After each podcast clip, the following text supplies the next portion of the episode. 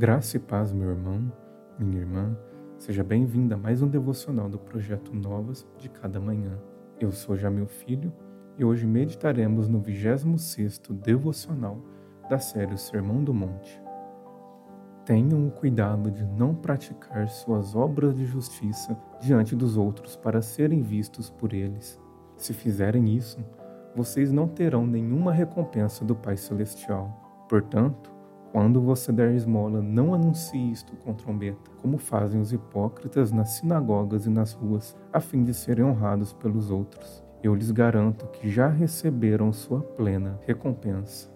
Mas quando você der esmola, que a sua mão esquerda não saiba o que está fazendo a direita, de forma que você preste a sua ajuda em segredo, e o seu pai que vê o que é feito em segredo o recompensará. Mateus capítulo 6, do verso 1 ao verso 4. Após pavimentar o caminho para a compreensão correta do relacionamento entre os discípulos e entre os discípulos e seus inimigos, Jesus passa a realinhar a maneira como o crente deve manifestar suas obras de piedade e seus atos de caridade. Cristo trata primeiro dos atos de caridade, do auxílio ao necessitado, da esmola dada ao que pede, e então toca na ferida do coração humano, o orgulho, Estender a mão em auxílio ao próximo com o propósito de ser elogiado e visto pelos outros não apenas revela o caráter corrompido do discípulo, que não entendeu de fato quer seguir o Mestre, como nos apresenta sua reprovação diante de Deus.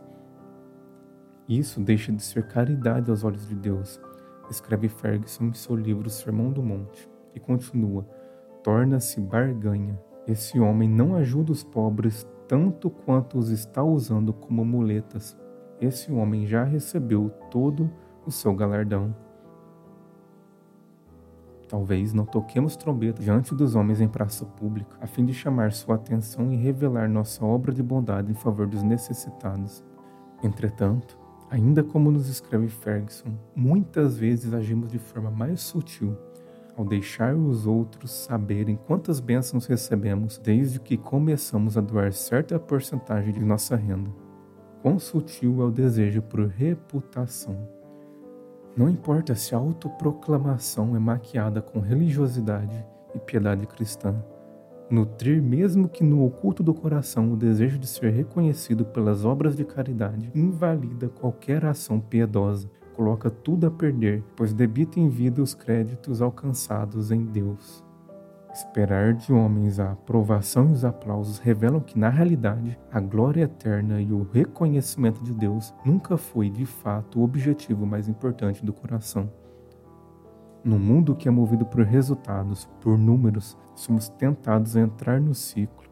A poucos centímetros de nossos pés está a armadilha dos aplausos, do reconhecimento e dos likes nas redes sociais. Diante de nós há dois caminhos: o caminho do reconhecimento humano, dos aplausos e tapinhas nas costas do ego, e do outro, o caminho da invisibilidade, da pequenez e insignificância.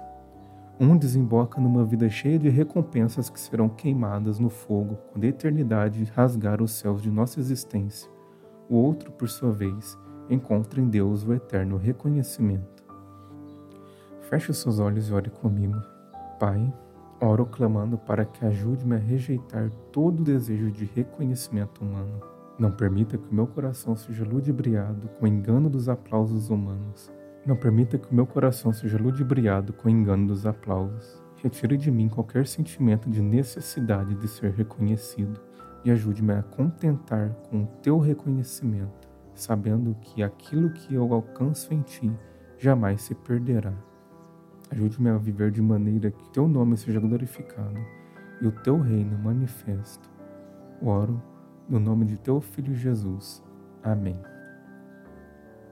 Muito obrigado por acompanhar mais um devocional do projeto Novas de cada manhã.